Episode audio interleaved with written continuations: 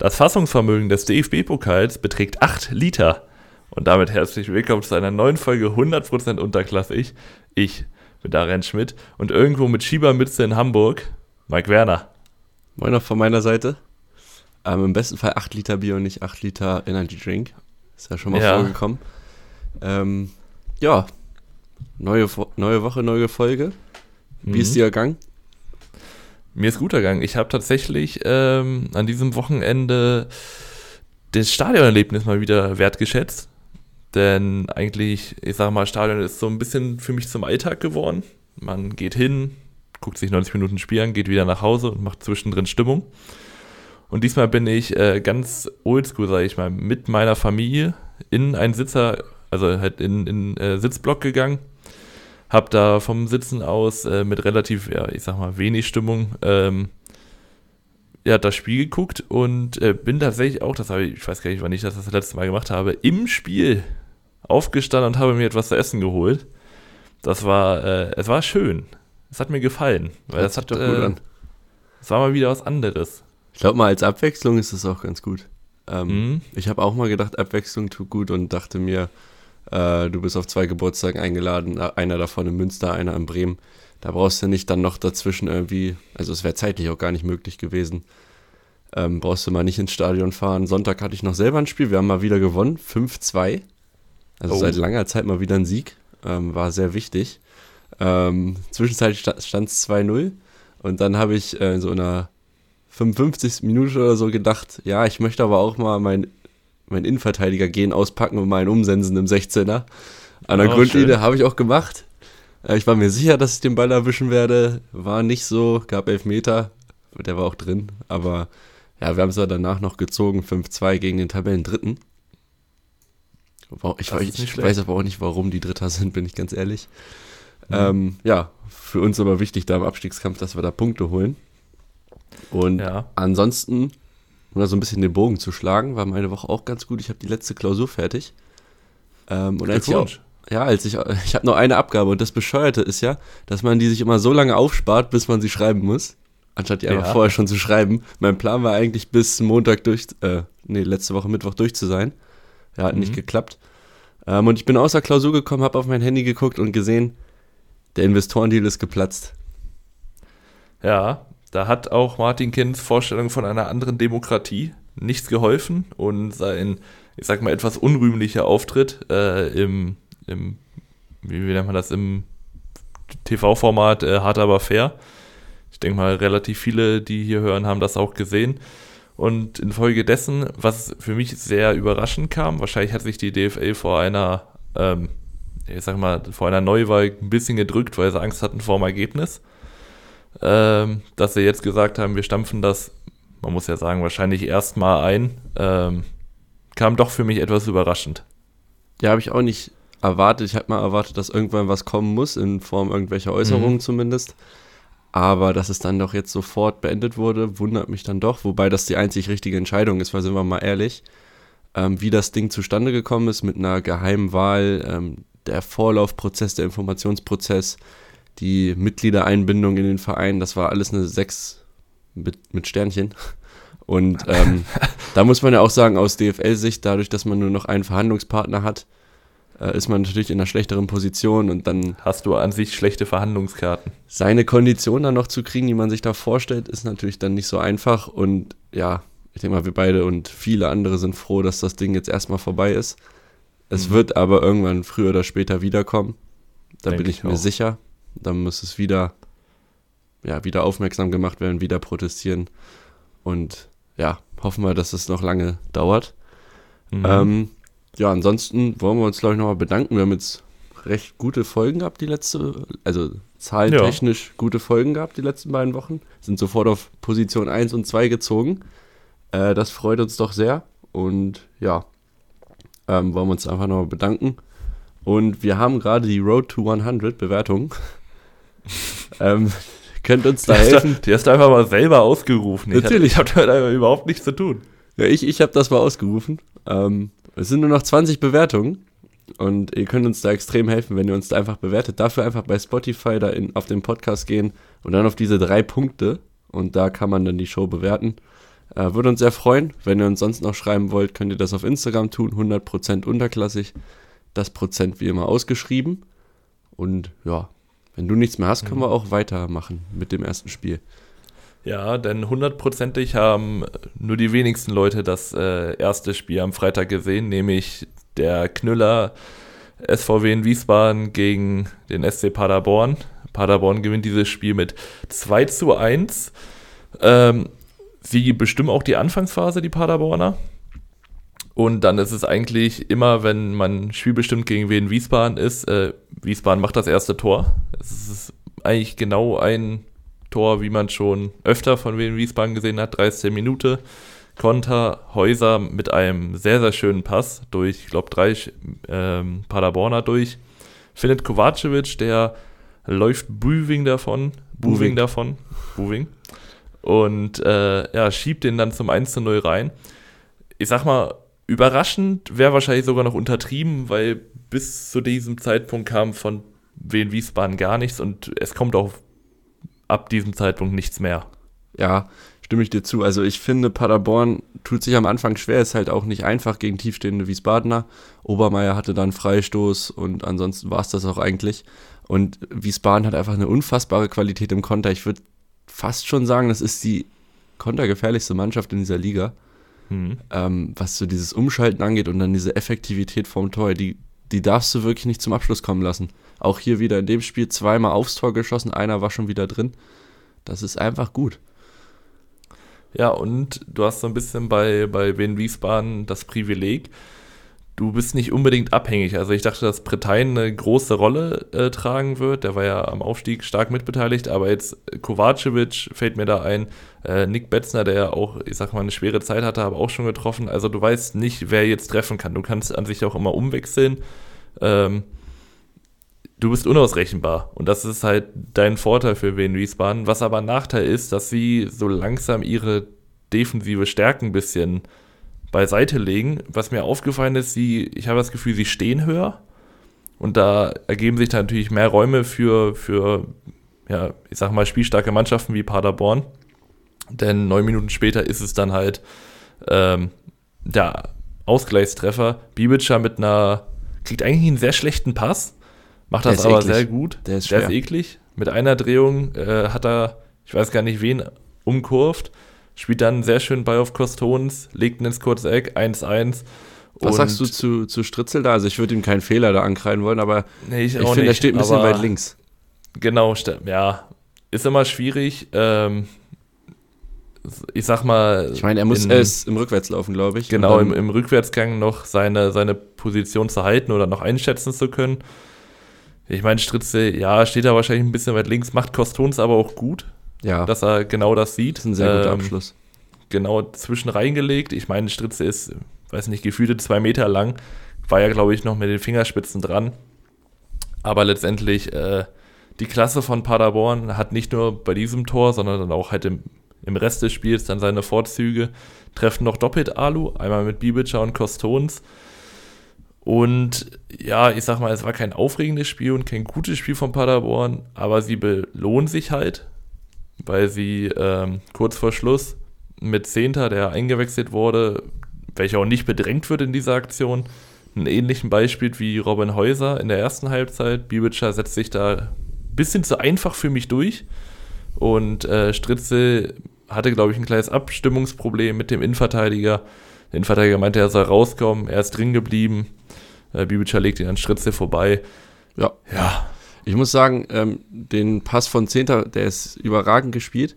Ich muss, mhm. will auch Wiesbaden da nicht so unbedingt den Vorwurf machen, weil es generell eine Mannschaft ist, die eher tief steht und abwartet.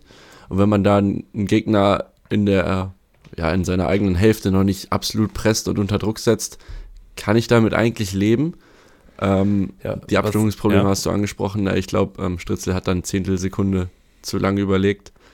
Ja, mhm. gut, ist jetzt mal ein Spiel von ihm, was jetzt nicht so überragend ist. Das sei ihm aber auch mal gegönnt. Der hat schon viele Punkte Eben. festgehalten. Und der hat 21 Spiele auf Topniveau gebracht, was ich bei Wien Wiesbaden gerade ein bisschen bemängeln würde. Das sind jetzt zwei Tore, die nicht unbedingt Konter sind, aber sie gehen zu einfach. Also es waren zwei Pässe, ja. Und dann ist die ganze Abwehr aufgelöst und das kann, kannte man bis dato von Wien Wiesbaden nicht so oft, weil die ja wirklich immer in einem äh, 5-3-2 oder in einem 5-4-1 manchmal sogar das Tor verteidigen und jetzt das ein Pass reicht, um, um zwei Lücken oder zwei, zwei Reihen zu überspielen, ist dann doch etwas, was Angst macht. Ja, ähm, da haben sie die Stabilität dann irgendwie vermissen lassen. Vor allem, es war ja auch mhm. nicht nötig. Ich meine, mit einem Punkt zu Hause gegen Paderborn hätte man sich ja leben können.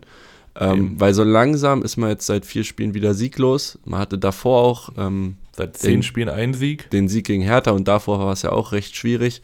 So langsam rutscht man da unten rein. Sie haben jetzt, glaube ich, 27 Punkte.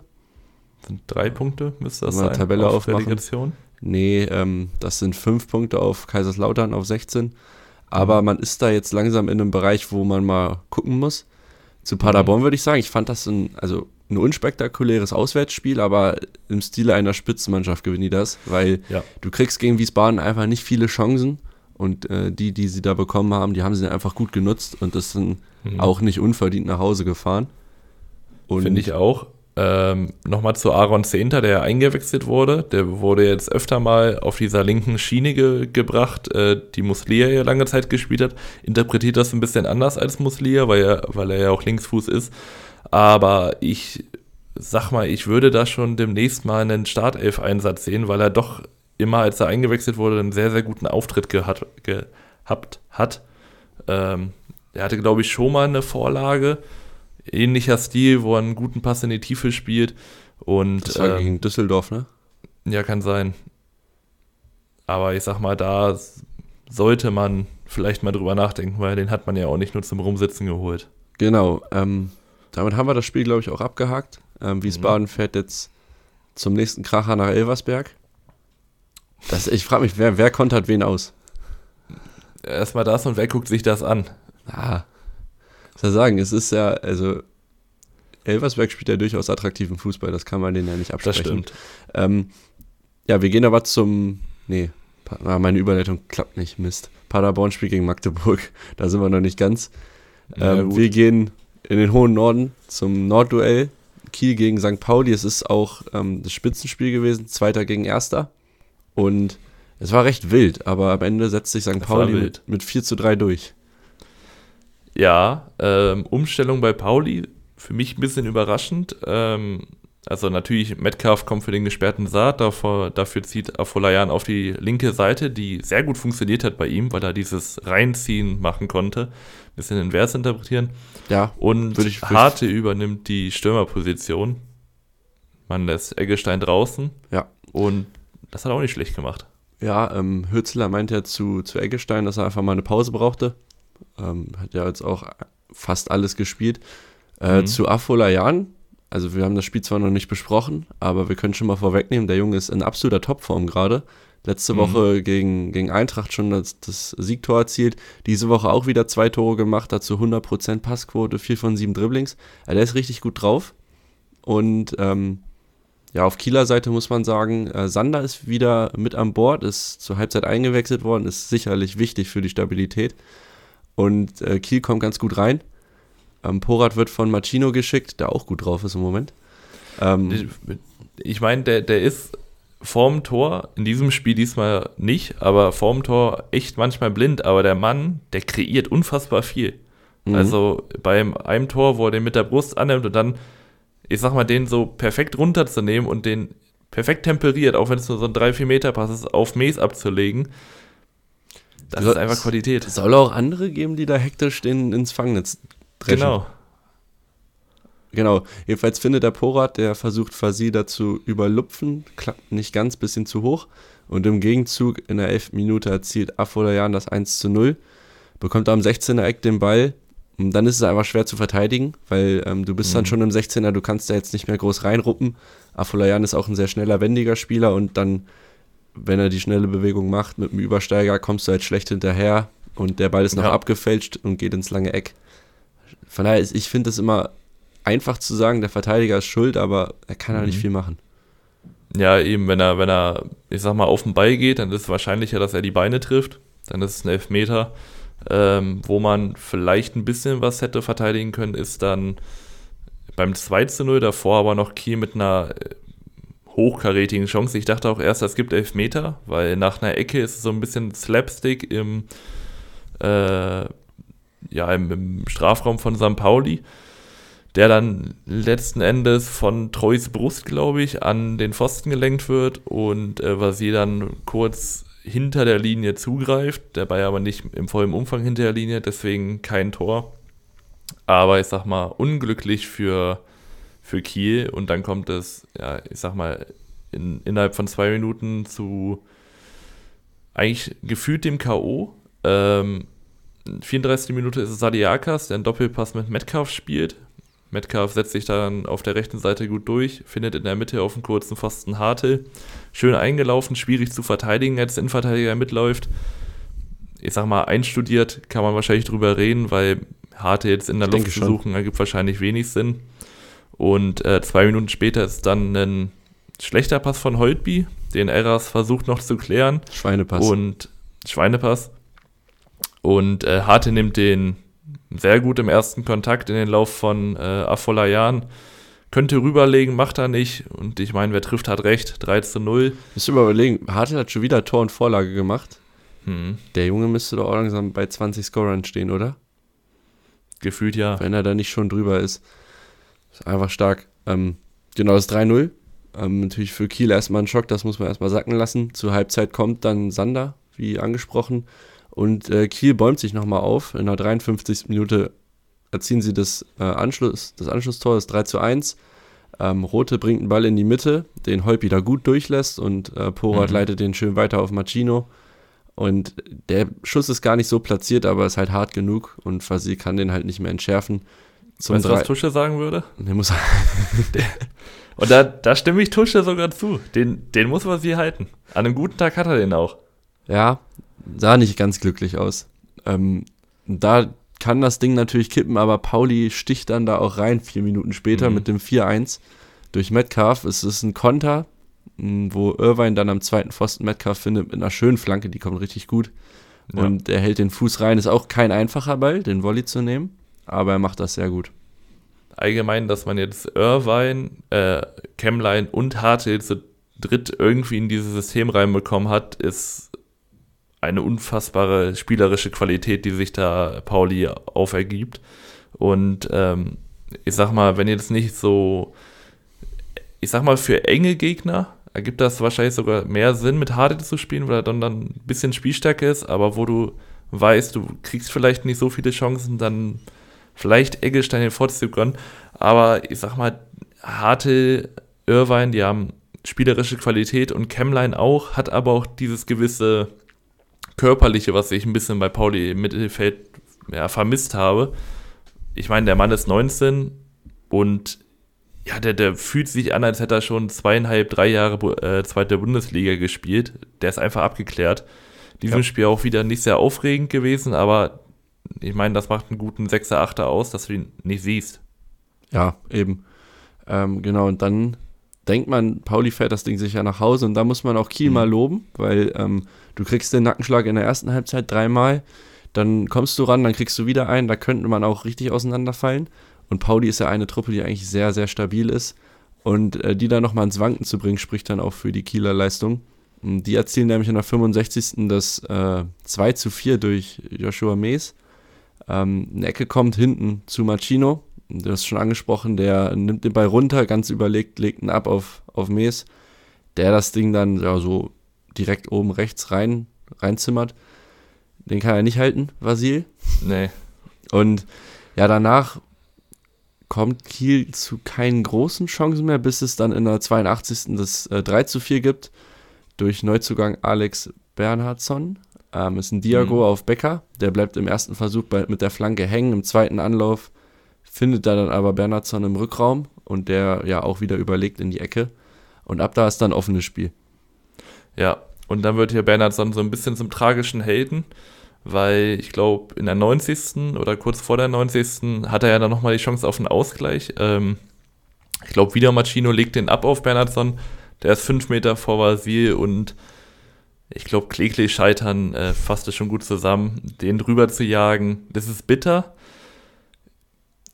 weil ein Unentschieden wäre wahrscheinlich gerecht gewesen, allgemein wie Key wieder zurückgekommen ist. Ähm, Pauli nochmal zweimal an die Latte, einmal Bukalfa mit so einem ja, sehr schönen Lupfer und ich glaube Irvine dann auch mal äh, Harte nach dem Konter.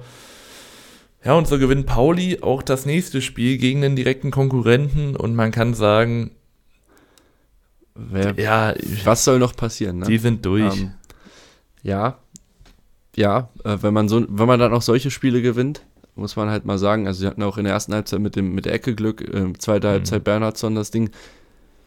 Aber sie haben halt auch eine Qualität und gewinnen solche Spiele dann auch einfach mal irgendwie. Ja. Ähm, ein weiteres Thema, was ich noch aufmachen will, ist Hürzeler. Es geht um die Vertragsverlängerung, die immer noch nicht unter Dach und Fach ist. Anscheinend mhm. will Hürzeler verlängern, aber nur mit einer Ausstiegsklausel. Und Nachvollziehbar, die, die will er auch schon im Sommer haben. Was, was würdest du an Pauli Stelle machen? Einfach mal die Frage. Läuft der Vertrag im Sommer mit Hürzeler aus? Ja. Dann würde ich den Vertrag verlängern mit der Aufstiegsklausel, weil du hast jetzt entweder die Wahl, Hürzeler für, weiß ich nicht, 5 Millionen abzugeben oder Hürzeler gratis ziehen zu lassen. Ja, würde ich auch ja. so sehen. Also, wenn er bleibt, ist gut, aber es werden auch Angebote kommen und dann kann man das Geld ja mitnehmen und man kann ja schon zeitgleich planen. Also, man wird ja, ja sich bewusst sein, wer da kommen wird. Und da werden Leute kommen, kannst du sicher sein.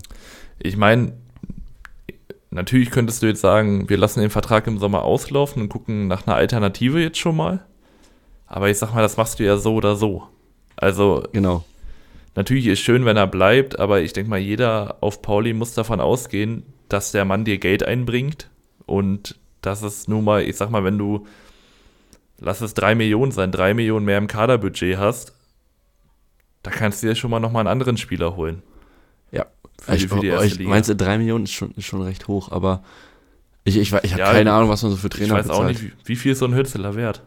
Das ist eine gute Frage. Nagelsmann zu, zu Bayern war damals 25 Millionen von Leipzig, glaube ich.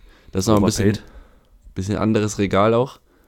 Ähm, ja, es wäre halt so. für, für Pauli wäre es aber ganz schön, glaube ich, wenn da mal Klarheit herrschen würde. Weil das kann, mhm. das ist das Einzige, wo es, was ich noch sehe, was da irgendwie gefährlich werden könnte. Aber ansonsten, wenn man da so weiterspielt und das halbwegs halten kann, dann reicht das auch. Ja. Okay. Auf Kieler Seite möchte ich noch sagen, dass man jetzt verliert, ist schade. Aber ja. ich sag mal, gegen Pauli kann man mal verlieren. Man sollte sich ich sag mal, auf seine Stärken weiterhin besinnen. Die haben ein super Spiel gemacht. Ähm, ich sag mal, das war. Hast du, hast du das Dennis Undaff-Interview mitbekommen, wo er meinte, dass äh, Leverkusen gegen, gegen Stuttgart die beiden besten, spielerisch besten Mannschaften sind? Habe ich nicht gesehen. Ja, gut, also er, er meinte halt, dass äh, Stuttgart und Leverkusen, als sie gegeneinander gespielt haben, die beiden spielerisch besten Mannschaften aufeinandertreffen. Das klappt bei Kiel nicht ganz, weil ich würde nicht sagen, dass sie spielerisch am besten sind, aber es ist einfach eines der interessantesten Spiele gewesen, weil Kiel ein, ein unfassbar gutes, aber, ja, ich sag mal, nicht, nicht spielerisches Moment. Aber, wen, aber wen, stellst du denn vor Kiel jetzt spielerisch zumindest? Also Pauli würde ich sagen, ja, spielerisch mhm. nochmal noch mal einen Tick besser, aber da gibt es für mich auch nicht viele Truppen, die du da ja, die, stimmt. gegen die sich Kiel verstecken muss, um mal so formulieren. Ja, also ich sag mal, hätte Hannover jetzt nicht verloren, dann hätte ich da vielleicht noch Hannover in der in dieser Raute noch gesehen. Ja. Weil das HSV dann, an einem guten Tag auch immer. HSV an einem guten Tag, vielleicht Magdeburg noch. Aber da ist auch manchmal zu viel Ballbesitz, als dass es dann wirklich gefährlich wird, weil das hat Pauli halt nicht. Sie haben halt Ballbesitz, aber auch, ich sag mal, die Qualität und was dann was Sehbares umzumünzen. Ja. So, äh, auch spielerisch eines der besten Teams der Liga. Eintracht Braunschweig gegen Hertha BSC. Dann gehen wir jetzt hin zum Samstag. Ähm, Und ja. Zwei Vertragsverlängerungen von, äh, also auf beiden Seiten Vertragsverlängerungen von den beiden Mainmans, nämlich Daniel Scherning und Fabian Reese. Ich wüsste, wen ich verlängert hätte, nämlich Daniel Scherning. Ähm, wie überrascht warst du von Fabian Reeses Vertragsverlängerung? Gar nicht mal so sehr, weil ich, ich man okay. sieht dem Jungen einfach an, er hat richtig Bock, er hat das ja auch mehrmals erzählt, wie er sich wohlfühlt bei Hertha. Mhm. Und man kann Hertha da nur gratulieren zu dieser Vertragsverlängerung. Also wow, ich habe das Spiel natürlich, natürlich gesehen. Und ich habe selten eine Mannschaft gesehen, die so einen eindimensionalen Fußball spielt wie Hertha. Und das ist, ja. das ist einerseits großes Kompliment für Reza, auf der anderen Seite ist das aber auch bedenklich teilweise. Ich habe mir auch aufgeschrieben, dass Rese so langsam Fluch und Segen zugleich für Hertha BSC ist, weil es gab in diesem Spiel noch und nöcher diese Situation, dass man auf der rechten Seite etwas kreieren könnte. Ich glaube, da gab es mal einen Steckpass, den man auf Winkler hätte tief spielen können. Und da macht man das, was eigentlich fast offensichtlich ist. Man spielt in die Mitte, verlagert dann rüber auf Rese, ja, und der macht das dann halt schon. Also jeder Angriff geht über Rese, was natürlich auch einerseits gut ist, weil jeder weiß, dass er über Rese kommt, du kannst trotzdem nicht verteidigen. Aber dennoch nimmst du deinem Spiel doch sehr, sehr viel Kreativität. Weil ich ja. habe das Gefühl, die, die Spieler so sind mittlerweile auch an einem Punkt, wo sie sagen, ja, ohne Rese können wir das gar nicht mehr. Also, so fühlt es sich ein bisschen an. Ja, also wenn Rese einen schlechten Tag hat bei Hertha, wird es schwer. Ähm, so was passieren kann, hat man in der ersten Halbzeit gesehen, weil da hat ja, Rittmüller Rese doch ziemlich im Griff gehabt, würde ich sagen. Ja, vor allem ähm, Ivanov. Also Rittmüller hatte da gut zu kämpfen. Okay, im hat Verbund, dann aber ja. meistens so in, im Verbund mit äh, Ivanov, den er ganz gut in, im, im Zaum gehalten. Genau, ähm, erste Halbzeit geht klar an, an Eintracht, würde ich sagen. Ist einfach mhm. besser im Spiel, ähm, irgendwie aggressiver in den Zweikämpfen, auf dem Acker irgendwie auch spielerisch trotzdem besser. Und in der 14. Minute frage ich mich, was macht der Bucher? Was macht Bucher da? Das ist ein Pass, den kriegst du in der G-Jugend ausgetrieben. Über also, Standbein. Über Standbein mit einer Körperspannung wie ein Sandsack. Da so ein, so ein, das ist nicht mal mehr ein Schweinepass, das ist eine ganze Schweinefarm. Spielt ihn da viel zu weit für Toni Leistner in den Lauf, wenn es überhaupt in den Lauf gehen sollte.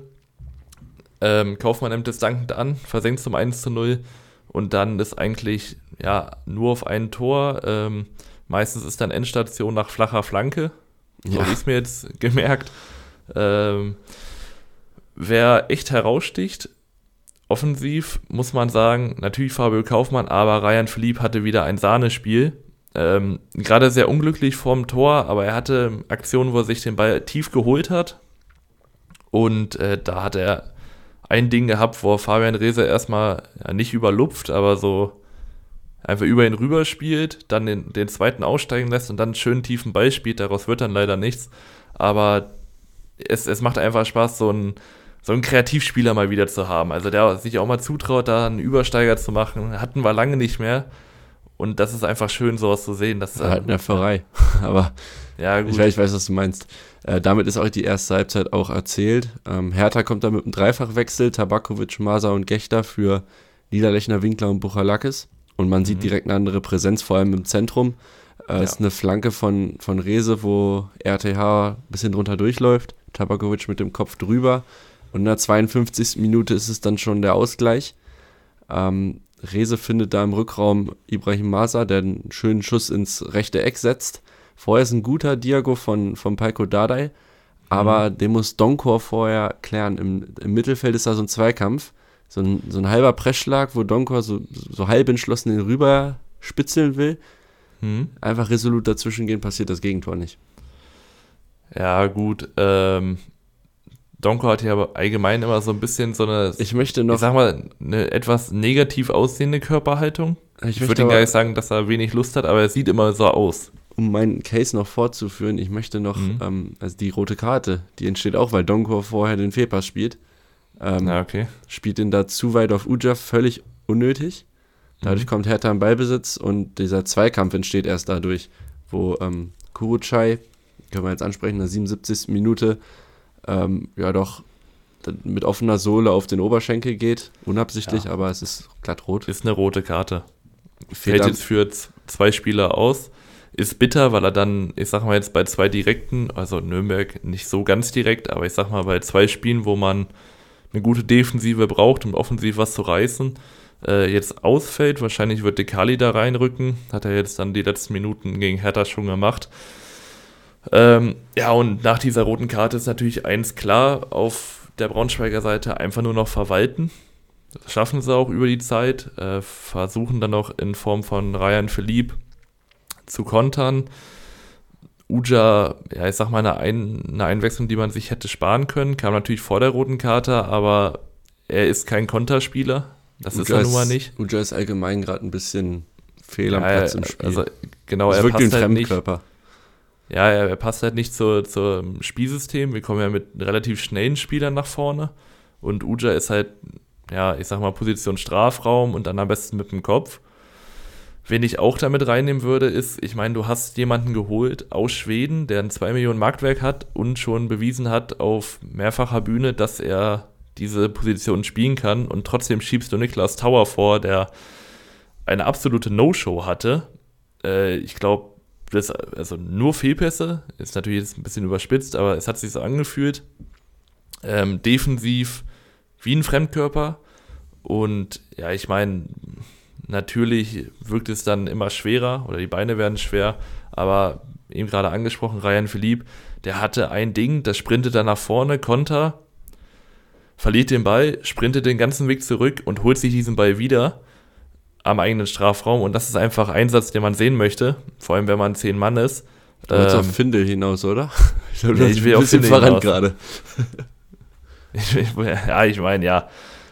Natürlich wollte ich auf Finn hinaus. Der übrigens, du hast es wahrscheinlich nicht gesehen, weil du geguckt hast, der stand schon dreimal an der Bank. Der ist hingelaufen, dann kam die rote Karte, dann wurde Dekali natürlich vorgeschoben, dann hat er sich wieder warm gemacht, dann kam er wieder hin, dann wurden Gasback Tower eingewechselt, dann hat er sich wieder warm gemacht, dann kam er wieder hin und dann wurde Lukoki eingewechselt. Also ich wäre stinksauer an seiner Stelle. Ja. Stinksauer bin ich auf Sky, muss ich sagen. Weil erstmal habe ich den Anpfiff verpasst, weil irgendwelche Werbung lief. Und dann also mhm drei, also nach, nach dem 1-1, so in der 60. auf einmal, kommt da so ein Werbeblock mit so fünf Werbungen und danach bin ich auf einmal in Bremen im Weserstadion und sehe, wie Thorsten Lieberknecht den Platz begeht. Ah, nicht also, schlecht. völlig ausgerastet. Hat bestimmt vier Minuten gedauert, bis ich dieses Spiel wieder hatte.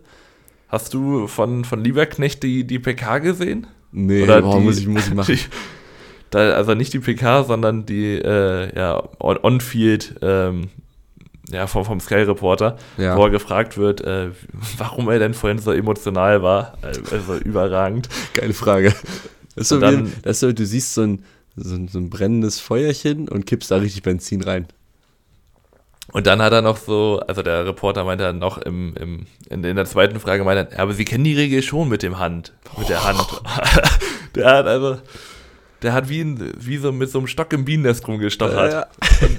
Du hast richtig gesehen, wie, wie äh, Lieberknecht, also der war, ich glaube, der war kurz vor Körperverletzung, ähm, musste sich da gut zusammenreißen, um jetzt wieder aufs Spiel zu kommen.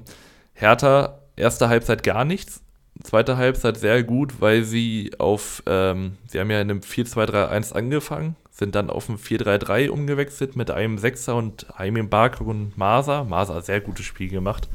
War ja lange verletzt und ähm, auch, ich sag mal, die nächste junge, junge Persönlichkeit in Hertha, auf die man sich freuen kann. Äh, die beiden so auf dieser Achterposition.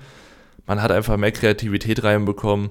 Tabakovic vorne, dieser Bulldozer, der ist, der, der, der wirkt. Mit dem der hat sich das ganze Macht. Spiel verändert. Du hast Niederlechner in der ersten Halbzeit nicht gesehen. Und in der mhm. zweiten Halbzeit, ey, wirklich, da war, da war auf einmal Aufruhr da im Strafraum, da, da war Panik. Vor allem Tabakovic, der läuft genau wie Haaland. Also auch so ein tiefer Schwerpunkt, Arme weit aus. Und wenn der, wenn der auf die zukommt, da gibt es, glaube ich, wenig Verteidiger, die sich da entgegenstellen würden. Also, wie ich da sehen würde, ist Vukovic. Ich glaube, der tritt da mal halb hoch rein. Ich sehe da auch ein Bicacic eigentlich, aber der ist gar nicht so mhm. groß. Mhm. Aber ja, gut. Man muss sagen, Hertha mit dem Punkt ist okay. Wir nehmen den Punkt auch mit. Vor allem, wenn man die mhm. Konkurrenz mhm. sich anguckt, haben wir einen Punkt gut gemacht. Für Hertha geht es jetzt darum, die Saison gut zu beenden. Und man hat im TV ähm, viermal lauten Jubel gehört aus dem Gästeblock. Das war, glaube ich, als äh, die Zwischenstände eingeblendet wurden, weil die Herthaner ja. Freunde ihr Derby auf dem Betzenberg gegen Kaiserslautern mit 4 zu 0 gewonnen haben. Das ist auch jetzt die Überleitung. Hat sich ausgefunkelt. Ja, vorher müssen wir erstmal nochmal Ruhe in Frieden an die Breme. Das ist, müssen wir auf jeden Fall machen. Eine deutsche Fußballlegende auf jeden Fall. Wir haben mhm. Torschütze das entscheidende Tor gemacht 1990. Auch Idol von meinem Vater gewesen übrigens. Ähm, hat er bei Lautern auch gespielt. Äh, da einmal, ja, herzliches Beileid. Mhm. Und ähm, genau, der Trainereffekt bei Lautern ist mal richtig verpufft.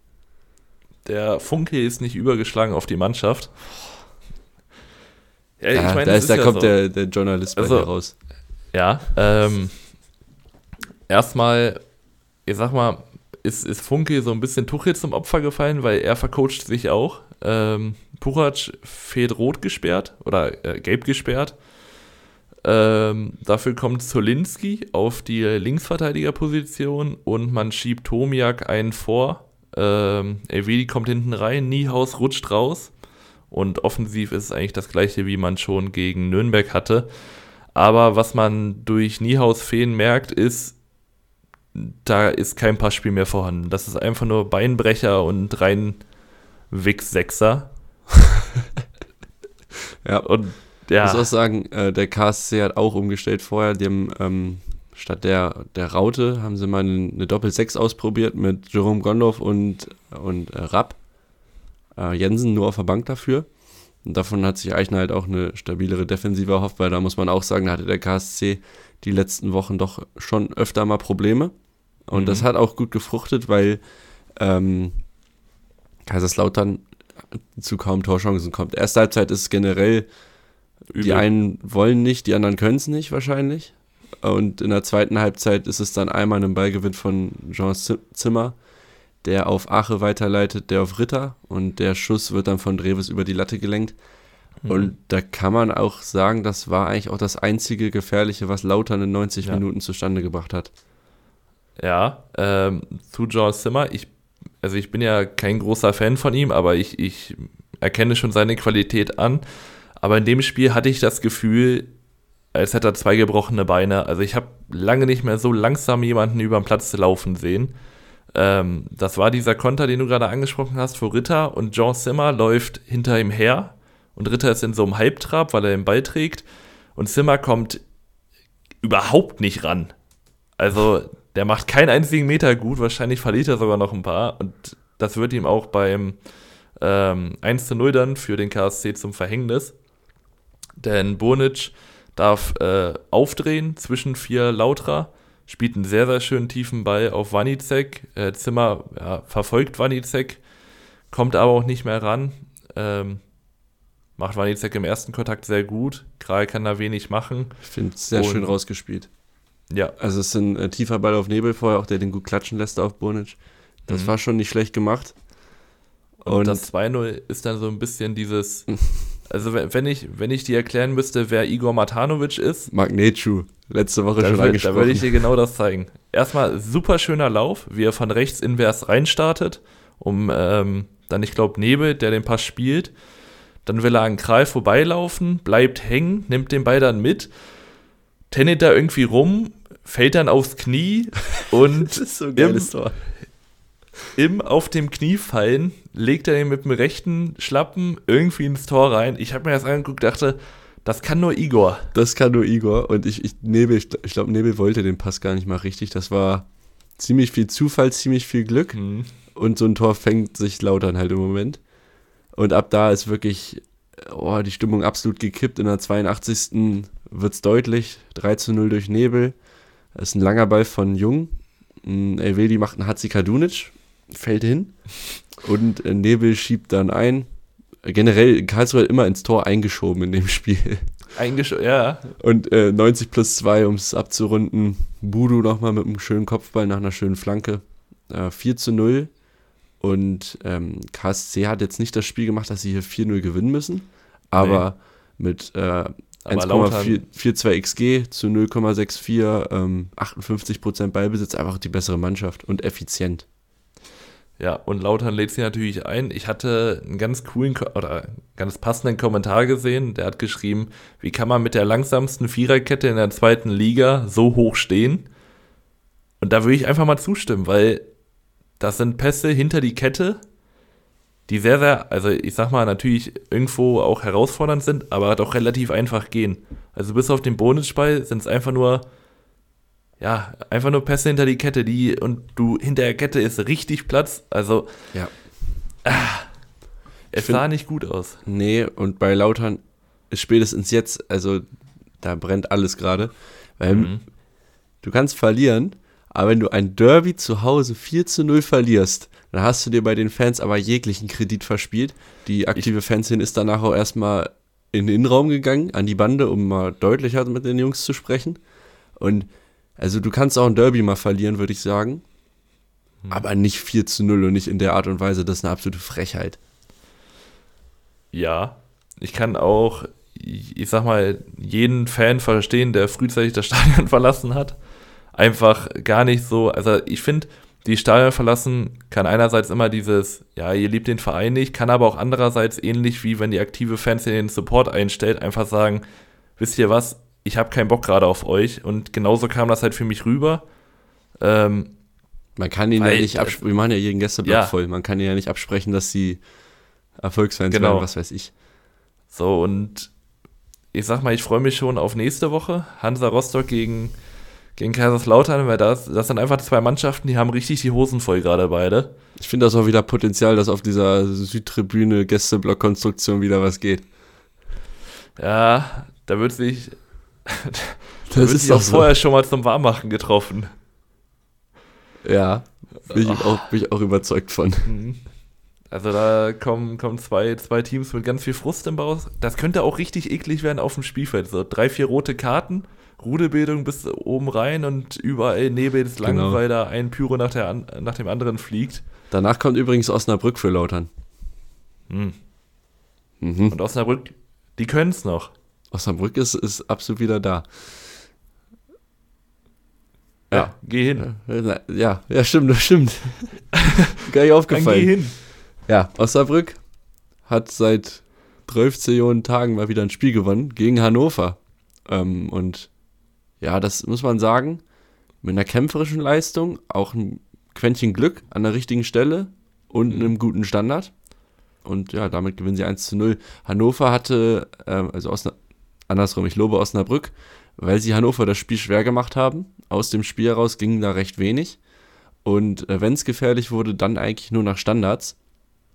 Und ähm, ja, da hatte Leopold, glaube ich, 18 Stück von. Aber letztendlich ging halt auch irgendwie keiner rein. Weil Osnabrück nicht nur das Leben schwer gemacht hat, sondern einen sehr guten Kühn auf der Linie hatte. Ich finde das immer noch stark, wenn, wenn Kühn einen Ball hält oder nur ansatzweise eine halbwegs gute Parade macht, dass dann das halbe Stadion Kühn. Das hört sich immer, hört sich immer sehr schön an. Ich glaube, schon. Umfrage: Kühn oder Budu? Was, was, ist, was ist besser? das ist eine schöne Umfrage. Ähm, und dann hatte Kühn tatsächlich auch noch Mithilfe von Tesche und Jumpy, die zweimal äh, Aushilfstorwart werden und auf der Linie alles wegklären. Ich kann diesen Namen jetzt also nicht mehr war, anders. Ich, ich, lese das jetzt auch immer als da, Kühn. Da, da, ja, es wird immer noch mit vier Üs ge, gelesen. Und ja, ich meine, kann man sagen, wer vorne die nicht macht, kriegt sie hinten rein. Ich sag mal, wie, sie, wie das Tor dann hinten fällt, ist dann auch irgendwie ja, halbwegs Zufallsprodukt, weil es kommt eine Ecke, Jumpy mit einem tollen Kopfball, Zieler kann den noch weg, wegparieren. Tesche nimmt dann Risiko-Volley und dann äh, natürlich eine perfekte Auflage auf Engelhards Kopf. 1 zu 0. VfL verteidigt das bis zum Ende nach Hause und ähm, es sind nur noch sieben Punkte. Ja, es sind nur noch sieben Punkte. Man muss Koschin halt wirklich loben. Man hat aus Osnabrück, einem Kader, der bedingt zweitligatauglich ist, wenn überhaupt, eine absolut stabile Truppe mittlerweile gemacht. Äh, nur eine Niederlage aus den letzten fünf Spielen. Also mhm. zwar auch dreimal unentschieden gespielt, aber trotzdem. Ja, es sind noch sieben Punkte. Bin mal ganz ehrlich. Du hast auch das schlechtere Torverhältnis, da musst du auch nochmal richtig ranklotzen.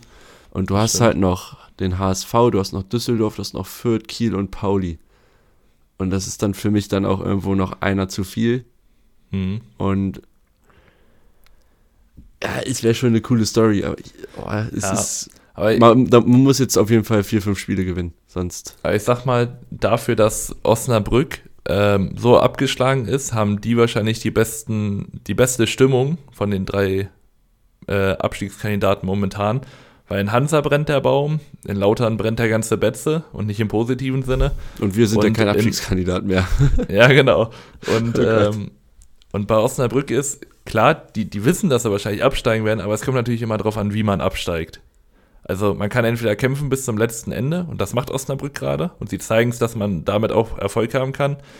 Oder, wie es jetzt gerade bei, bei vor allem Lautern wirkt, da kommt gerade richtig Panik im Kopf an. Die, Beine sind auch auf einmal drei Kilo schwerer als vorher mhm. und man das ist im Kopf wird langsam, schwerer. Genau.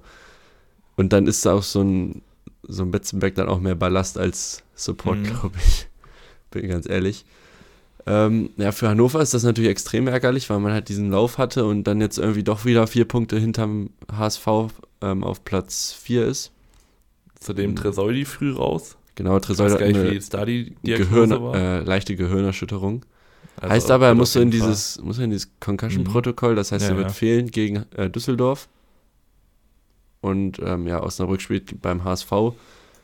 Ja, ich habe zu dem Spiel gar nicht so viel eigentlich. Nee, ich mein, ist ja auch relativ wenig passiert, aber nicht unterschlagen, dass Osnabrück da etwas geschafft hat, wovon wahrscheinlich keiner mehr ausgegangen ist. Vor allem auch gegen, muss man ja sagen, die formstärkste genau. Mannschaft. Also Glückwunsch nach Osnabrück. Und mhm. äh, du hast angesprochen, es gibt Truppen, die bis zum Ende kämpfen und Dreck fressen. Schalke ist keine davon. Aber die Schalke Hools. also Schalke, Schalke gewinnt auf dem Rasen, aber nicht auf dem Platz. Kann man, glaube ich, kann, kann man, glaube ich, festhalten. Ja, kann man so sehen. Also in der ersten Halbzeit, Schalke spielt in Magdeburg, hm. oder sie verweigern ihre Arbeit, muss man ja sagen. In der ersten Halbzeit 26% ja. Ballbesitz und 31% Zweikämpfe. Das ist mal eine Ansage. Also das es geht nur in eine Richtung. Magdeburg dominiert Schalke komplett. Ähm, in der 17. Minute fällt das 1 zu 0 durch Silas Njaka. Ähm, mhm. Condé verlagert das schön auf Artig. Der nimmt den ja. Ball an, dribbelt drei, vier Schritte, spielt nur ohne Druck in die Mitte. Da steht Njaka mit Sicherheitsabstand äh, wie bei der Bank am Schalter und äh, ja. aus 16 Metern macht er da das 1-0. Und wenn du dir Njaka anguckst, der könnte schon von Condé den Pass kriegen. Da hat er auch schon Platz. Und der läuft ja, ja von, von, ich sag mal, von diesem Mittelkreis äh, bis zum 16er läuft er und läuft an drei Schalkern vorbei und keiner nimmt ihn auf. Also alle sagen, ja gut, da, da läuft der Jacker und dann steht er am 16er Eck und da steht Bock. auch keiner. Das also ist für mich, das ist für ja. mich kein Bock. Und kein Bock hatte, also Brunner hatte auch keinen Bock. Brunner hatte keinen Bock, aber dass Christian Titz sagt, pass auf, Ito und El Hankuri, mach dem Brunner mal einen schönen Arbeitstag, das ist auch eklig. Also, du hast einen verunsicherten Rechtsverteidiger, der wirklich keine guten Leistungen die letzte Zeit gezeigt hat. Und dann stellst du dann Ito hin, wo du aufpassen musst bei jeder Bewegung und El Hankuri, der sehr, sehr gute Pässe in die Tiefe spielt und auch selber was kreieren kann. Da hätte ich auch keinen Bock. Also, nee. Ah, nee. Aber ist einfach schlecht gemacht. Ähm, wir reden natürlich über die Szene, es gibt zwei Szenen. Erstmal ähm, die Elfmeter-Szene. Ähm, es gibt einen Steckpass auf Ito, der den Laufweg von Brunner kreuzt und ich bin froh, dass Ito diese Attentat überlebt hat. Weil, also, er ja. brutal niedergestreckt. Ähm, ne, Spaß. Das, ist dass für, das ist nicht bei mich, der MMA gezeigt wurde. Ist für mich viel zu wenig für einen Elver. Hm. Ist, für mich ist es kein Foul. Ähm, ja. Aber Shiri sieht es halt anders. Ich sag mal, äh, er hat es ja erst weiterlaufen lassen. Und ich finde, wenn er es direkt pfeift, finde ich es okay. Weil es ist, es ist keine. Ja, ich meine, die Hand so, ist im Gesicht. Ich finde, Nee, ich finde, da muss es also, aber korrigiert werden. Ja, weiß ich nicht. Also, aber die Hand ist doch so. Die, die, also, Ito kugelt sich da auf dem Boden, als ob er da gerade. Das stimmt. Per, per Tim Wiese oder. Also per gestreckten Bein im Gesicht da umgetreten worden wäre. Und das. Ja, ich, ich sag mal, wenn, wenn der Schiedsrichter jetzt direkt pfeift, und die, die Dings Bestand hat, finde ich es okay. Und wenn das nicht pfeift und die dann Bestand hat, finde ich es auch okay. Also ich finde, es ist keine komplett klare Fehlentscheidung. Und dann finde ich wieder, dass man den VAR bei jeder Situation reinbringt. Finde ich wieder komisch, weil genau. an sich soll dieses Video Assistant Referee Scheiße nur Sachen berichtigen, die eine klare Fehlentscheidung sind. Und das ist halt ein 50-50-Ding. Ja. Aber das haben wir schon oft genug thematisiert. El Hankuri lässt sich das Ding nicht nehmen. 2 zu 0. Und ähm, ja, Halbzeit wird perfekt gemacht durch das 3 zu 0 von Ito. Ähm, es ist wieder die Kombination El Hankuri-Ito. Ähm, mhm. Brunner macht da den, den kleinen Schritt raus auf Ito, der das sofort sieht und sofort in die Lücke startet. Ähm, Callas spielt dann auch Alibi verteidigen und Ito schiebt das Ding dann zum 3 zu 0 ein. Ja, da, da ist das Spiel durch. Also Schalke wechselt dann noch äh, viermal zur Pause und ist in der zweiten Halbzeit auch absolut blind vorm Tor aber auch nur, weil Magdeburg zwei Gänge runterschaltet und die zweite Halbzeit ist echt ja. geschenkt. Also wenn man sich anguckt, in der 75. Minute äh, verteidigt Magdeburg manchmal nur mit zwei Mann hinten und die, das ist also die, die Rückwärtsbewegung von Nerka, Conde und Co. lässt auch zu wünschen übrig. Passiert letztendlich nichts draus. Ähm, für mich, wahrscheinlich auch für dich, ist ganz klar, dass das für Brunner das letzte Spiel gewesen sein muss. Er muss. Einfach muss. auch, da, Also, damit er mal den Kopf klar kriegt. Weil der, der ist maßlos überfordert. Und wenn Sophie nicht besser macht, ja, dann ist es so, aber dann kann vielleicht ein Brunner mal ein bisschen. der hat auch eine Szene, ne? Wo der da einen durchlaufen lässt. Mhm. Wow. Also diese ganze Mannschaft wirkt für mich, also ich finde es immer schwierig so von Arbeitsverweigerung und die haben keinen Bock zu reden. Ja, ja. Aber es wenn- wirkt so. Aber es wirkt so, und wenn nicht, dann ist es einfach schlecht.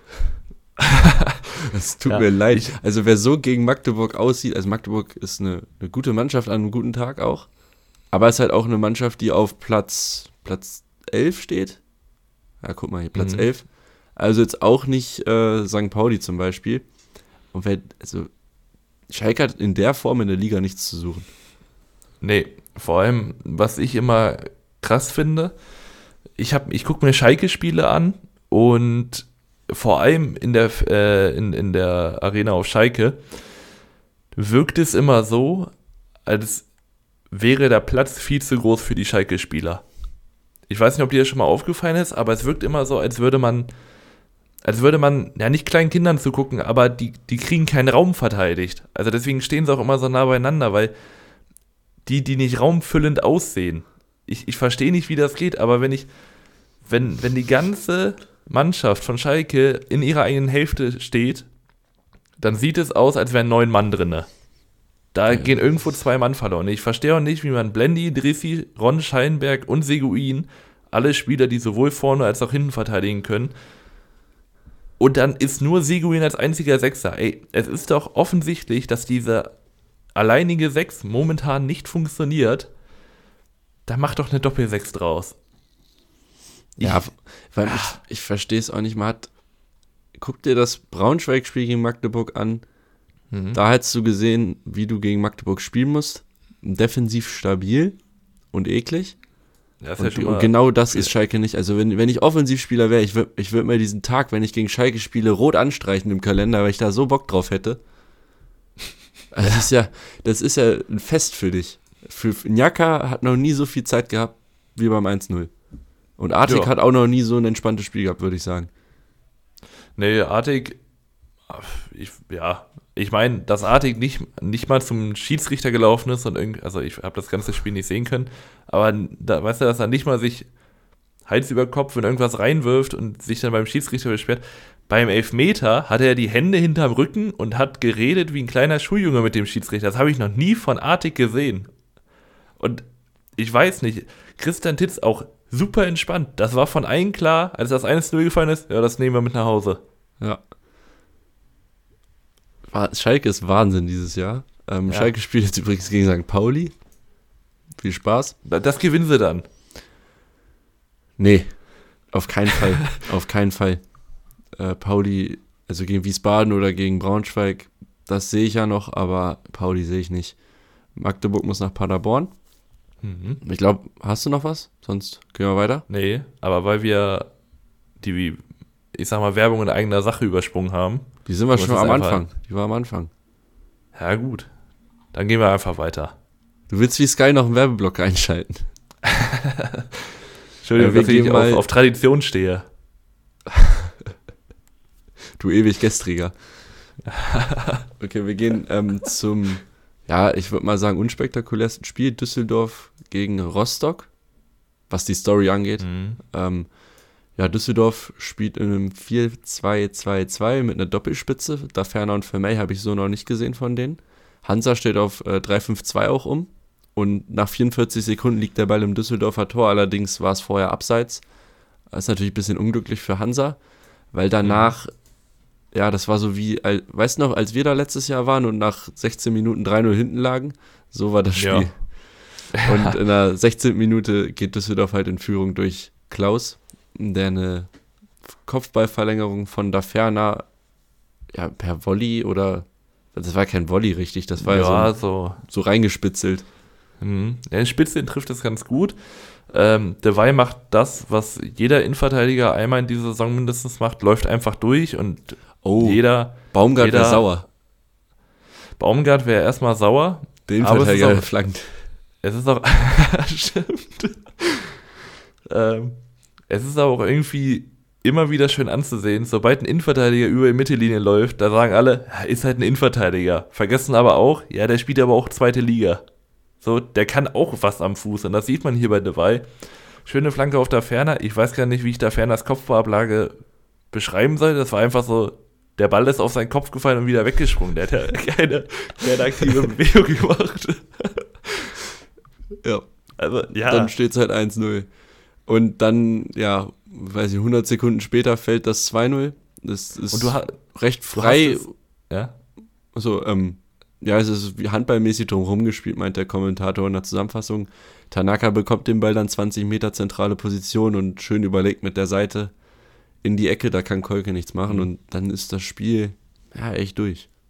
Ja, ich, also ich konnte mir nur die erste Halbzeit von Düsseldorf angucken und als das 1-0 kam, da hast du gemerkt, Düsseldorf geht jetzt auch auf 2-0. Also da ist ja immer direkt dieser, dieser neue Druck da, diese Galligkeit, die eigentlich bei jedem Team da ist, wenn sie das erste Tor machen. Und dann fällt das 2-0 und dann hast du auch gemerkt, die gehen jetzt aus 3-0. Also ich sag mal, wäre das 3-0 vor der Pause gefallen oder wäre noch eins gefallen, dann wäre es da richtig mit Kantersieg weggegangen. Und ich meine, Kolke verhindert ja auch noch hinten raus echt was. Man muss aber Ähm, auch sagen, Rostock kommt dann auch gegen Ende der, zwei, äh, der ersten Hälfte besser ins Spiel. Hat da auch stimmt. durch äh, Dressel eine Chance ans Außennetz, ähm, Brumado aus kurzer Distanz und Ingelsson per Konter auch an, die, an den Pfosten. Also da kann man auch einen Anschluss mal erzielen und dann kann so ein Spiel halt auch wieder in Richtung Rostock kippen. Ja. Ähm, Tut's aber nicht. Tut es aber nicht. Zweite Halbzeit hat Düsseldorf noch ein paar Chancen, die Kolke erstmal mit einem guten 1 gegen 1 verhindert, dann äh, Doppelparade von der Linie kratzt. Reicht dann letztendlich aber auch nicht, weil Düsseldorf gewinnt, ja, ist, also gewinnt nicht unverdient, aber unschön, Ungefährdet. ungefährdet, aber ja, ich, ich meine, das war jetzt kein, kein überaus kein beeindruckender Feuerwerk. Auftritt oder so, aber ähm, Tanaka, ich möchte Tanaka ja. nochmal loben, der mir so die letzten Mhm. Wochen doch echt gut gefällt. Jetzt mal ein Tor gemacht. Ähm, ja, Hansa hat jetzt kein miserables Auswärtsspiel gemacht, aber halt auch irgendwie in den entscheidenden Szenen kein Glück. Und dann verlierst du halt bei Düsseldorf. Ähm, ich Düsseldorf, weiß nicht, ja. Düsseldorf hat das Ähm. erste Mal in, in 24 gewonnen. Mhm.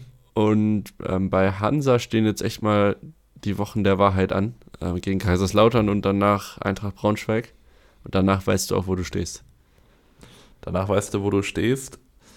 Ähm, was sagst du zu Daniel Thune mit diesem Doppelsturm? Weil ich fand das eigentlich eine ganz gute Idee, vor allem gegen, ich sag mal, sehr robuste Rostocker, damit relativ viel Robustheit gegen anzuantworten.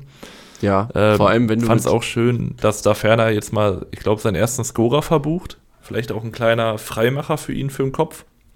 Ja, ich finde, ähm, ist ein Mittel, was ich jetzt nicht immer spielen würde, aber ähm, selektiv Mhm. kann man das mal bringen, vor allem gegen Dreierketten, weil es ist Ja. immer relativ eklig als Dreierkette ähm, eine Doppelspitze zu verteidigen, weil du halt keine, du stehst ja entweder als ganz, also ganz zentral, also der eine und die anderen beiden stehen ja so auf Höhe 16er Linie, Mhm. so ungefähr, und dann ist halt, die sind immer so in den Zwischenräumen dann und da musst du viel übergeben und viel kommunizieren und da entstehen halt auch Fehler.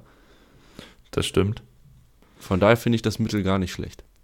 ich sag mal, man hat ja auch noch Marlon Mustafa auf der Bank, der, ich sag mal, ein bisschen anders als da Ferner spielt, ist ja eher so einer, der auch die Tiefe belaufen kann.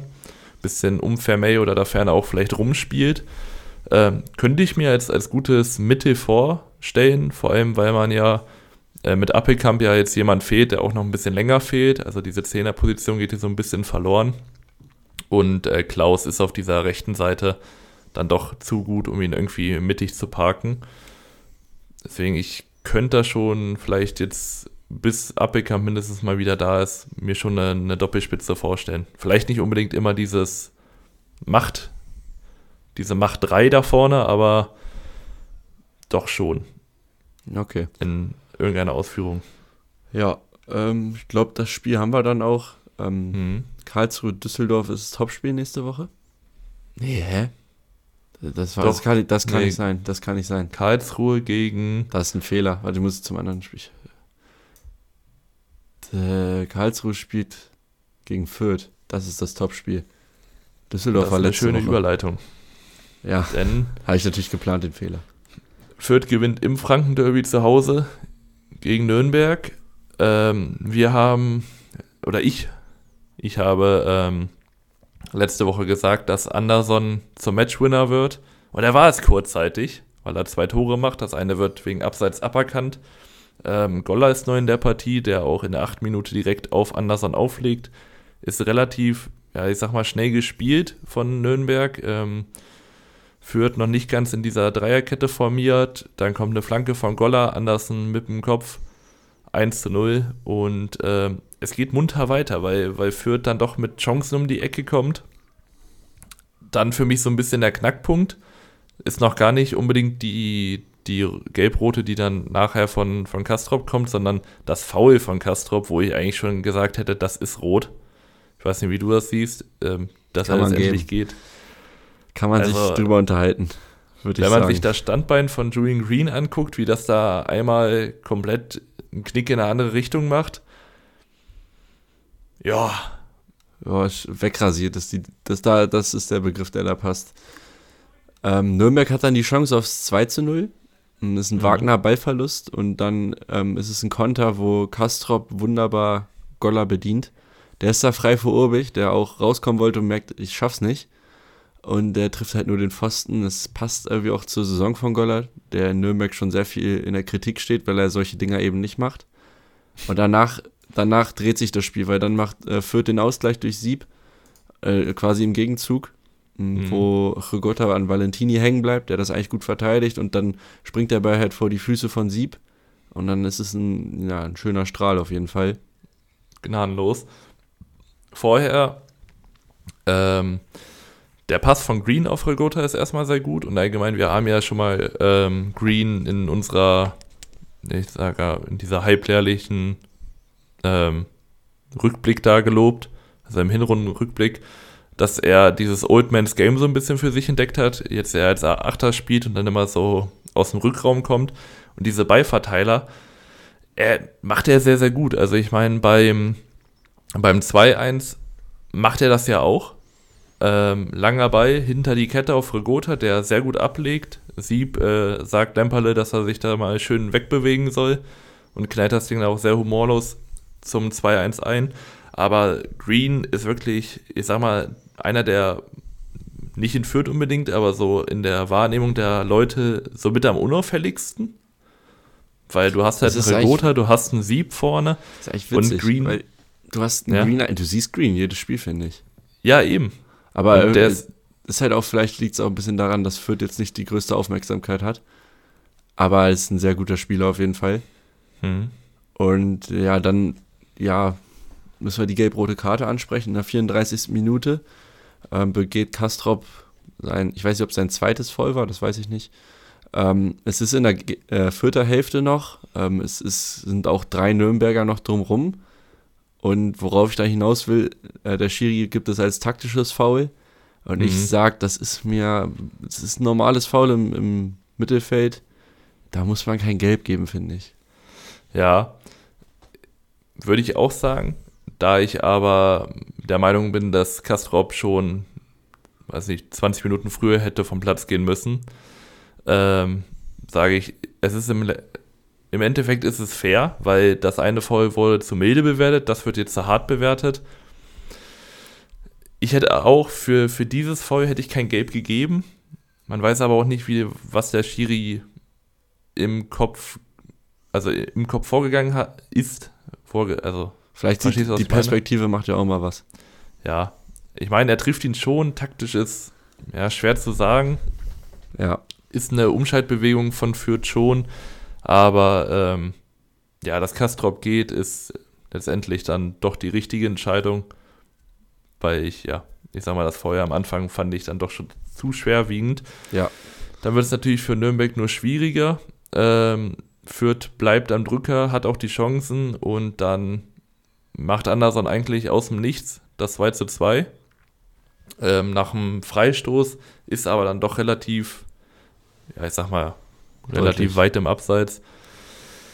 Was ich sagen muss bei Nürnberg, sie haben in diesem Spiel gezeigt, dass sie ähnlich wie, wie in Wiesbaden aus, ähm, aus so gut wie nichts sehr, sehr viel kreieren können. Also sie haben vielleicht wenig Beibesitz in dem Moment gehabt und schalten dann einfach sehr, sehr schnell um und dann auch relativ direkt und kommen dann doch relativ zielführend aufs Tor drauf.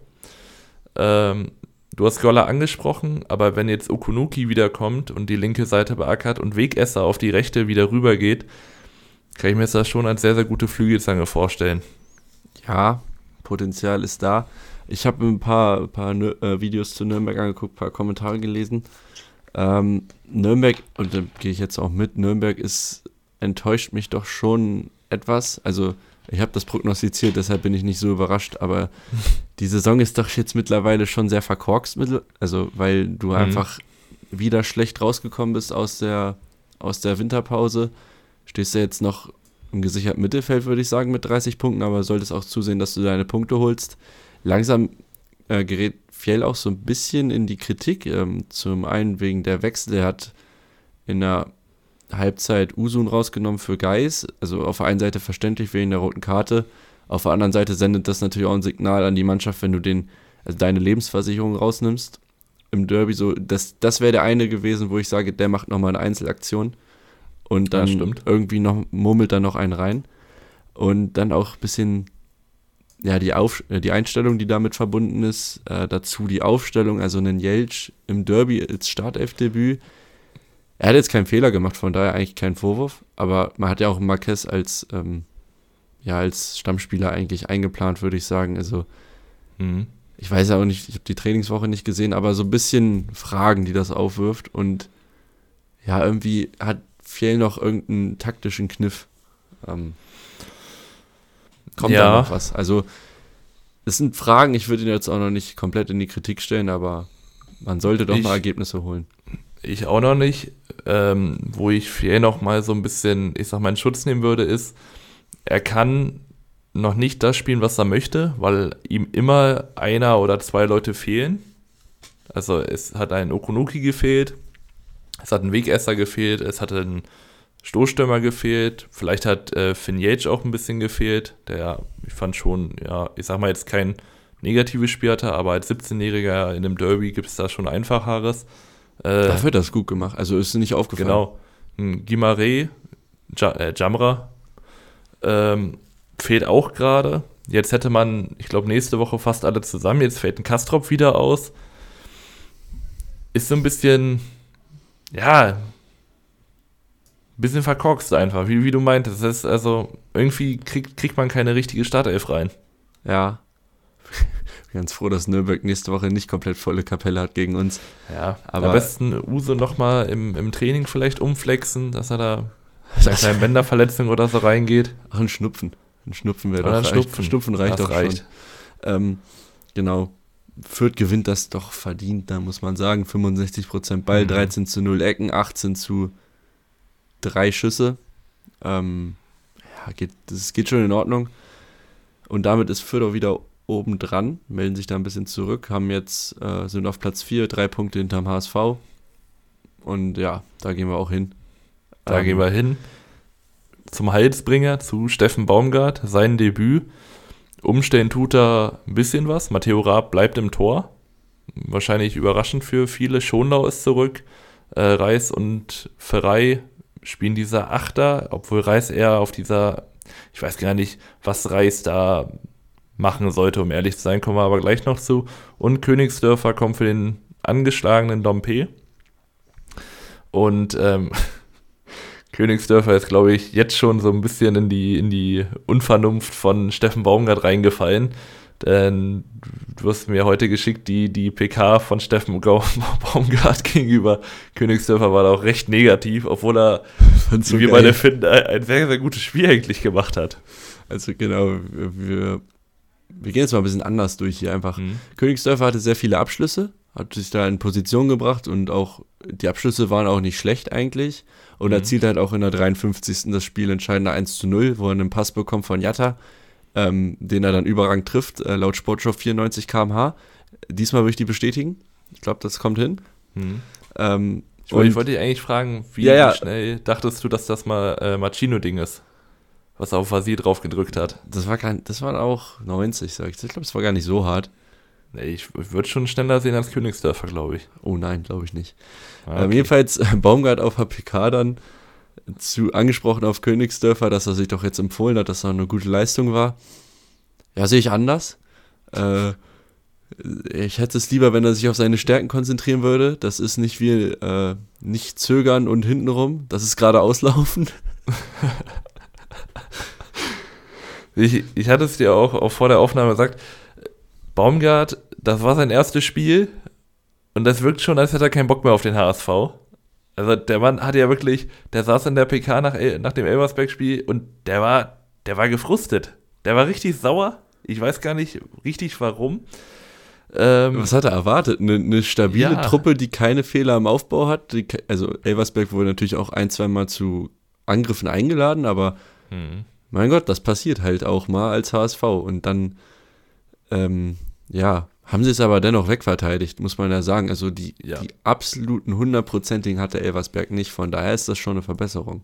Hm, also was aufgefallen ist, ähm, HSV mit, ich sag mal zum Vergleich zu dem Walter-Fußball relativ wenig Ballbesitz, 53 Prozent.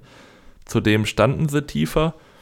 Und äh, eben gerade schon angesprochen, dieses Mittelfeld und allgemein dieses Anlaufverhalten, das konnte ich nicht ganz deuten, weil es dann doch sehr ich weiß auch nicht, ob das äh, Baumgart dann im Nachhinein bemängelt hat, weil er meinte, diese ganzen Rochaden und so in der Mitte, die mag er nicht.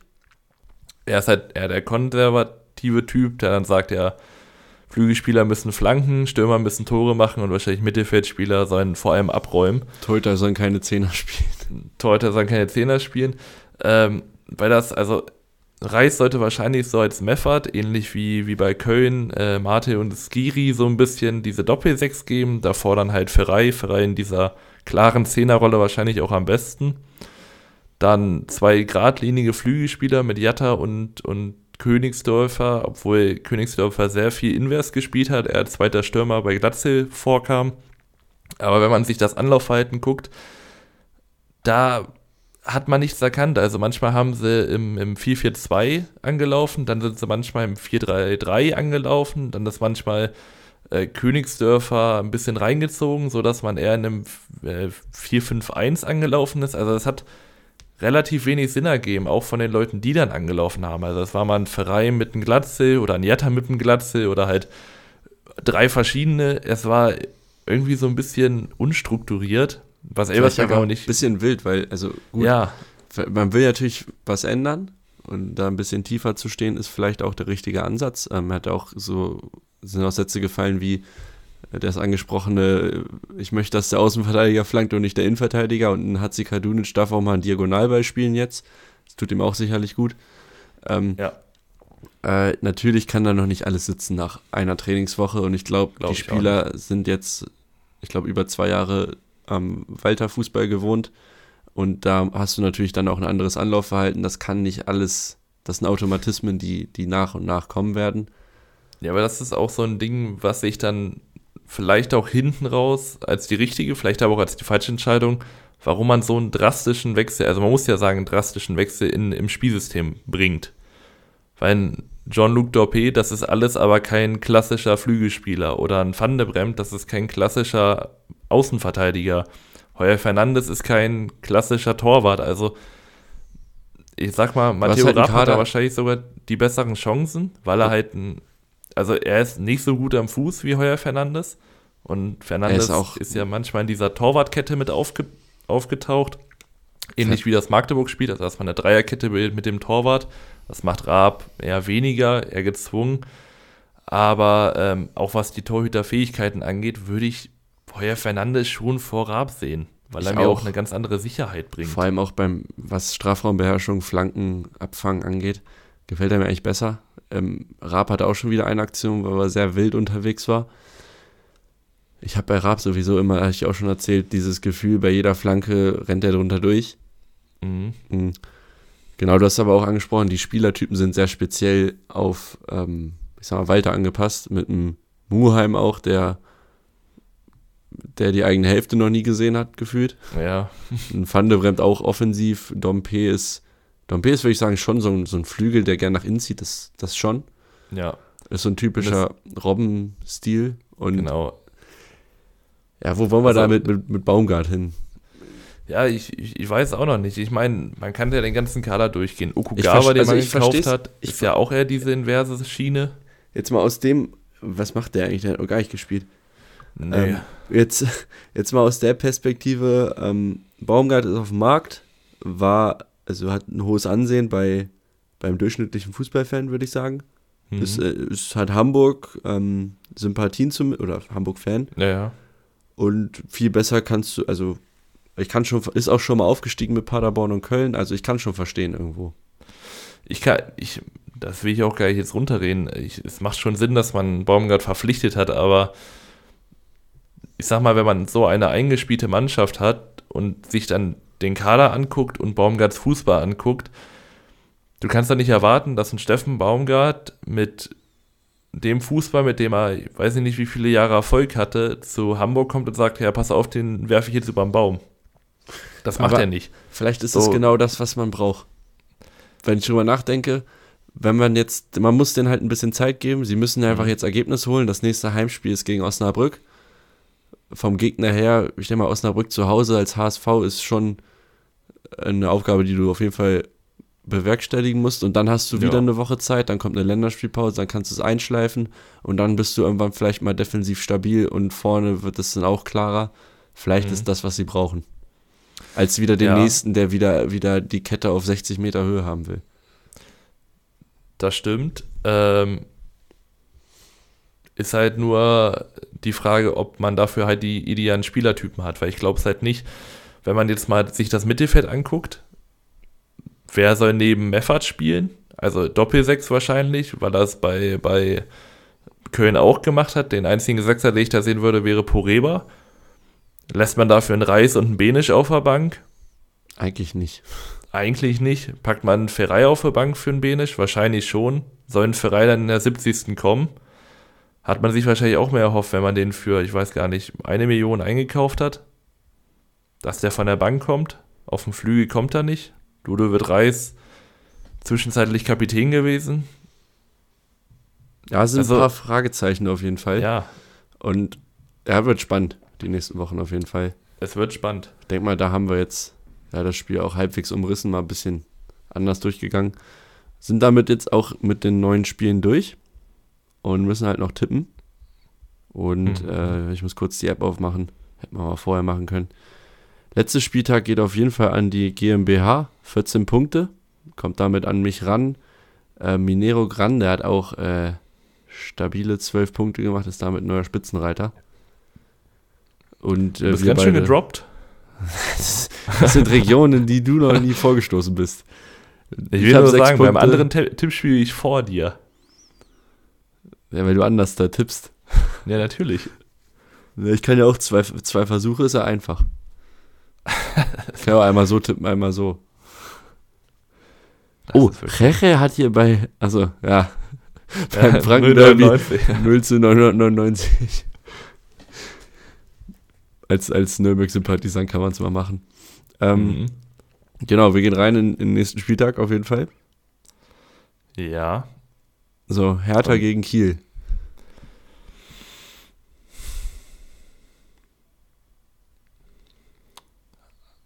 1 zu 2.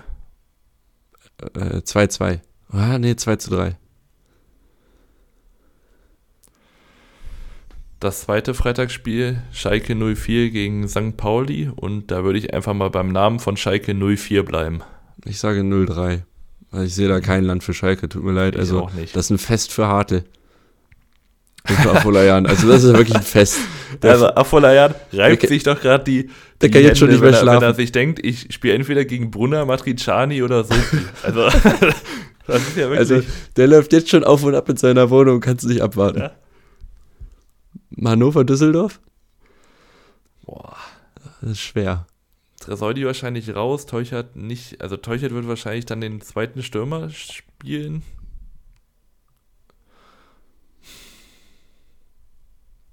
2 2-2. Ich sag 2-1. Na, okay. Dann das Hose-Vollspiel, Rostock gegen Kaiserslautern. Das ist ein Hansa-Spiel, sage ich. Ich glaube, der Hansa ist nicht so. Hansa hat jetzt in Düsseldorf okay ausgesehen mhm. und Kaiserslautern war bodenlos und ich glaube, zu Hause gewinnt Hansa 1-0. Habe ich auch. Wer macht das Tor? Mm, Dressel. Ich sag Perea. Ah, auch gut. Dressel wieder mit so einem unnötigen Strahl aus mhm. 25 Metern. Ja. Dann haben wir noch Nürnberg-Braunschweig. Mein erstes Mal in Nürnberg. Ort. Mein erstes Mal in Nürnberg. Fehlt mir nur noch Wiesbaden, aber du willst ja nicht mit mir nach Wiesbaden fahren, einfach mal so. wow, ist das doof. Ähm, Nürnberg, Braunschweig. Wie schwer wird Kurujai wiegen? Ich glaube, sehr schwer. Schwerer, als man noch erwartet. Das ist auch doof. Ich habe mich am Wochenende mit, mit Leuten getroffen, die äh, Braunschweig, also sich Braunschweig angucken, aber offensichtlich nicht viel Ahnung haben von Braunschweig. Das ist immer so ein bisschen doof, wenn man sich mit Leuten äh, unterhält, die nicht so viel Ahnung von Fußball haben. Mach ich jede Woche. ähm, und da wurde mir tatsächlich, also ich als Kuruja-Liebhaber wurde, wurde da komplett ähm, entfremdet, weil mir wurde gesagt, dass Kuruja nicht, nicht so ein guter Spieler ist. Und das ja, hat mich, Quatsch. das hat mich fertig gemacht. Ich wäre kurz davor zu gehen. Ja, hätte ich auch gemacht. Ich sage aber, wir gewinnen da 2 zu 0. Also weil ich einfach, weil ich es mir wünsche. Weil es dir wünscht. 1-0 für uns. weil du es dir wünscht. ja, dann haben wir das Topspiel Karlsruhe gegen Fürth. Beide Derby-Sieger. Stimmt. Oh. Äh, 2-1 Fürth. Durch Tore von Chigota und Sieb. Igor Matanovic, Masterclass, 2 zu 1 führt, äh, 2 zu 1 Karlsruhe. okay. Ja, dann haben wir noch den Sonntag mit Paderborn-Magdeburg. Da gehe ich mal vorweg. 3-1 Paderborn. 2-1 Paderborn. Okay. Hamburg-Osnabrück? 2-0. Osnabrück wird das gut machen, aber hm, letztendlich 3-1. Einmal Glatzel, einmal Benisch müsste auch wiederkommen, ne? Könnte sein, ja. Dann einmal Benisch. Und ich habe 3-1 Hamburg-Osnabrück und das Topspiel Elversberg gegen Wien Wiesbaden. 2-1 Elversberg. Riecht nach einem 1 zu 0. Ah, okay, Elversberg. Jo. Haben damit, wir. Damit haben wir es geschafft. Ja, ich hoffe, es hat euch allen gefallen, habt gute Informationen daraus ziehen könnt für eure nächste Diskussion. Und äh, ja, dann noch eine schöne Woche. Euch viel Erfolg am Wochenende bei, mhm. bei euren eigenen Spielen, falls ihr selber spielt oder eurem Verein außer, ja, außer Nürnberg. Außer dem Club. Außer dem Club. Nächstes, nächstes Mal dann wieder. Nächstes ähm, Mal. Genau. Und wir freuen uns dann auf die Nürnberg-Fahrt und hören uns dann nächste Woche wieder.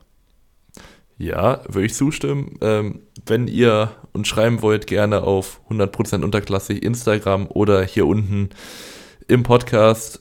Lasst natürlich gerne eine Bewertung da. Unter 5 Sterne ist ungern gesehen. Mike hat es ausgerufen, äh, Road to 100 vor äh, Saisonende. Das sollte machbar sein. Wir haben jetzt schon guten Zuwachs bekommen. Das ist natürlich nur möglich, wenn ihr auch diesen Podcast teilt mit Freunden, auf Auswärtsfahrten hört. Es gibt bestimmt eine Auswärtsfahrt, die ein bisschen länger geht. Da hört sich Podcast hören, äh, da bietet sich Podcast hören immer gut an. Und da würde ich auch sagen, wir sehen uns nächste Woche. Tschüss. Ciao.